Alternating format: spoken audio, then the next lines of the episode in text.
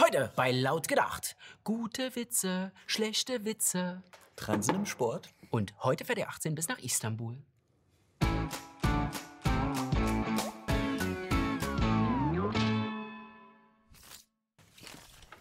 So, Freunde, bevor es mit der eigentlichen Sendung losgeht, wir haben Fanpost bekommen. Und am einen hier ein Brief von der Jutta. Wir sollen gesegnet sein. Vielen Dank dafür. Sie hier bekommt einen Ehrenplatz bei uns im neuen Studio, sobald das fertig ist.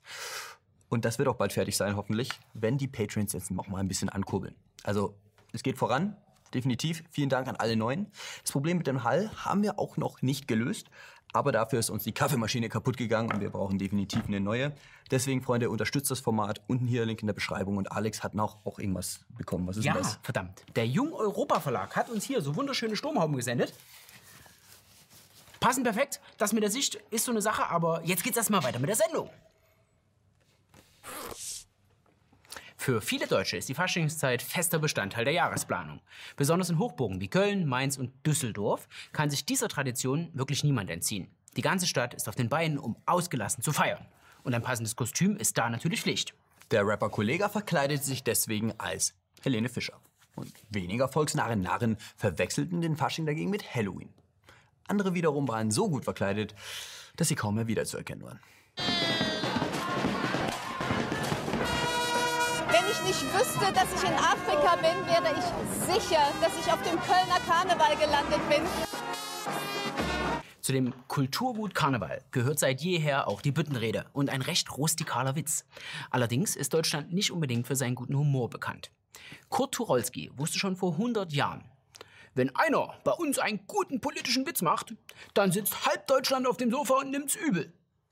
Heute hat sich das natürlich verändert. Mittlerweile gilt dieser Satz auch für schlechte Witze. Guckt euch doch mal die Männer von heute an. Wer war denn von euch vor kurzem mal in Berlin?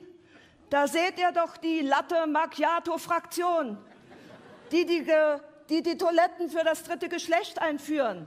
Das ist für die Männer, die noch nicht wissen, ob sie noch stehen dürfen beim Pinkeln oder schon sitzen müssen. Dafür dazwischen ist diese Toilette. Ja.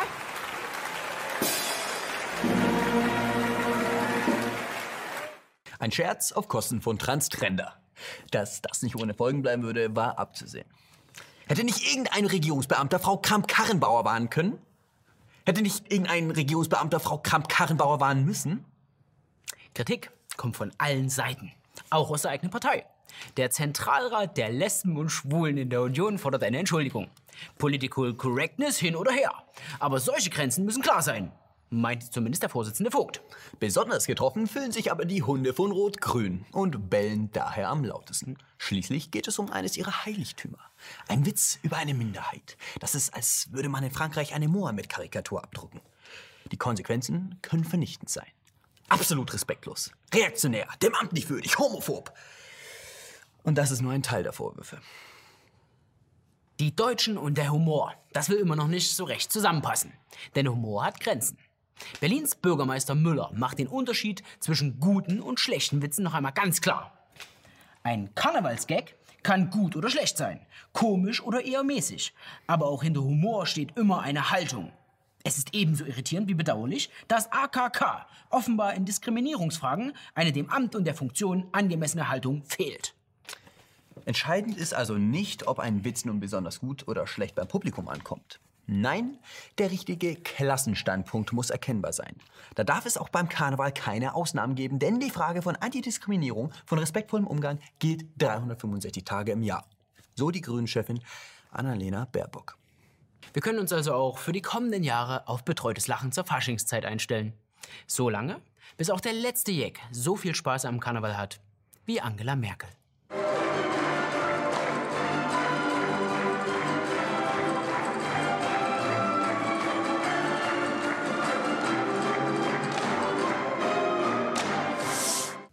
Frauen wollen Männer sein. Sie wollen Gleichheit. Zumindest selektive Gleichheit. Also wenn es für sie einen Vorteil bringt. Doch dann wurden Männer Frauen und schlugen die Frauen mit ihren eigenen Waffen. Die Auswüchse des Feminismus sorgen immer wieder für Heiterkeit. Da gibt es zum Beispiel Hannah Mounsey. Die hochgewachsene Dame spielt Handball und war in einem früheren Leben mal ein Mann. Hannah Mountseay spielte 22 Spiele für die australische Herren-Handball-Nationalmannschaft. Damals noch als Callum Mountseay.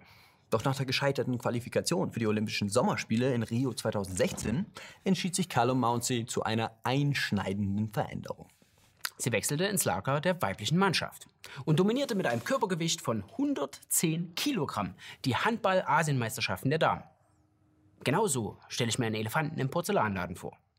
No, we're not doing credit. You're gonna give me my fucking money back. Excuse me, sir. There's a young man in here. Excuse me, it's ma'am. I'm It sorry. is ma'am. I can call the police if you'd like me to. You need to settle down. You need to settle down and mind your business, okay? Ma'am, once again, ma'am. I said both of you. No, you said sir. Once again, it's ma'am.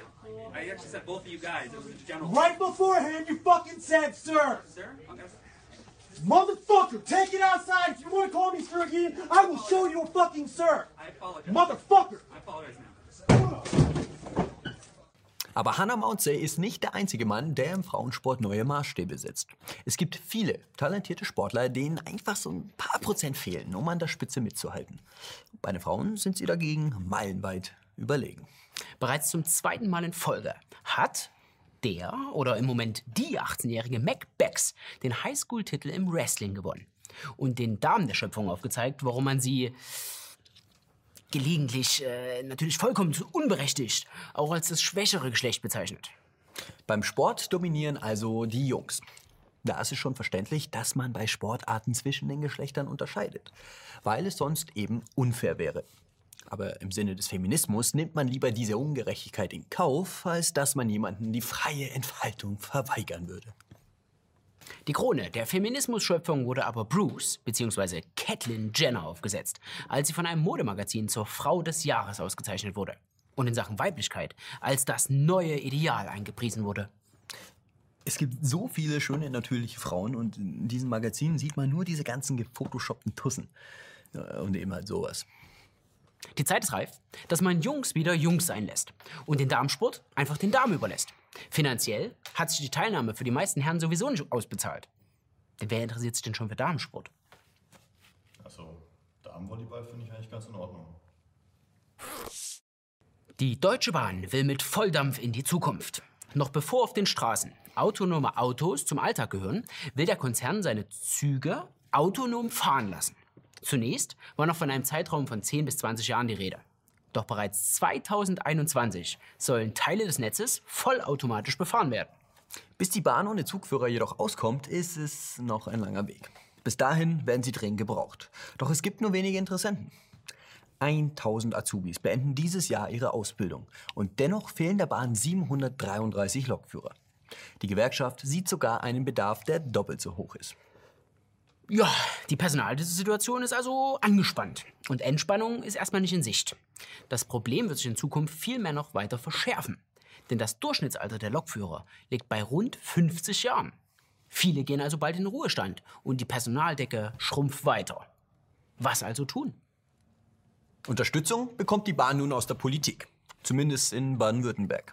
Vom grünen Verkehrsministerium. Die Idee. Flüchtlinge sollen zu Lokführern ausgebildet werden. Den Asylbewerbern soll damit die Integration erleichtert und gleichzeitig soll etwas für die Gesellschaft getan werden. Eine Win-Win-Situation. Und die darf auch gerne etwas mehr kosten. 2100 Euro soll ein Flüchtling bereits während der Ausbildung erhalten. Außerdem werden sie von Coaches begleitet. Die Finanzierung übernimmt währenddessen das Land Baden-Württemberg. Verständlich. Schließlich sind Mediziner und Raketenwissenschaftler einen gewissen Lebensstandard gewöhnt und haben dementsprechend höhere Ansprüche. Da kann so eine Ausbildung auch schon mal etwas teurer werden. Aber dafür dauert die Ausbildung als Quereinsteiger auch nur 15 Monate statt den gewöhnlichen drei Jahren. Und das ist ein starkes Zeichen für Nahverkehr und Integration, findet zumindest Verkehrsminister Winfried Herrmann. Doch es gibt auch eine andere Möglichkeit. In Köln gibt es auch 733 Viertklässler, die keinen Platz an einer weiterbildenden Schule erhalten haben. Die wären in der Ausbildung deutlich günstiger und in unserer heutigen Zeit kann man nicht früh genug anfangen, Erfahrungen am Arbeitsmarkt zu sammeln. Yo, Freunde, das war's mit laut gedacht. Flüchtlinge in Zügen, was haltet ihr davon? Schreibt's in die Kommentare. Ansonsten liken, teilen und Abonnieren. kommentieren nicht vergessen und haut doch rein. Bis nächste Woche.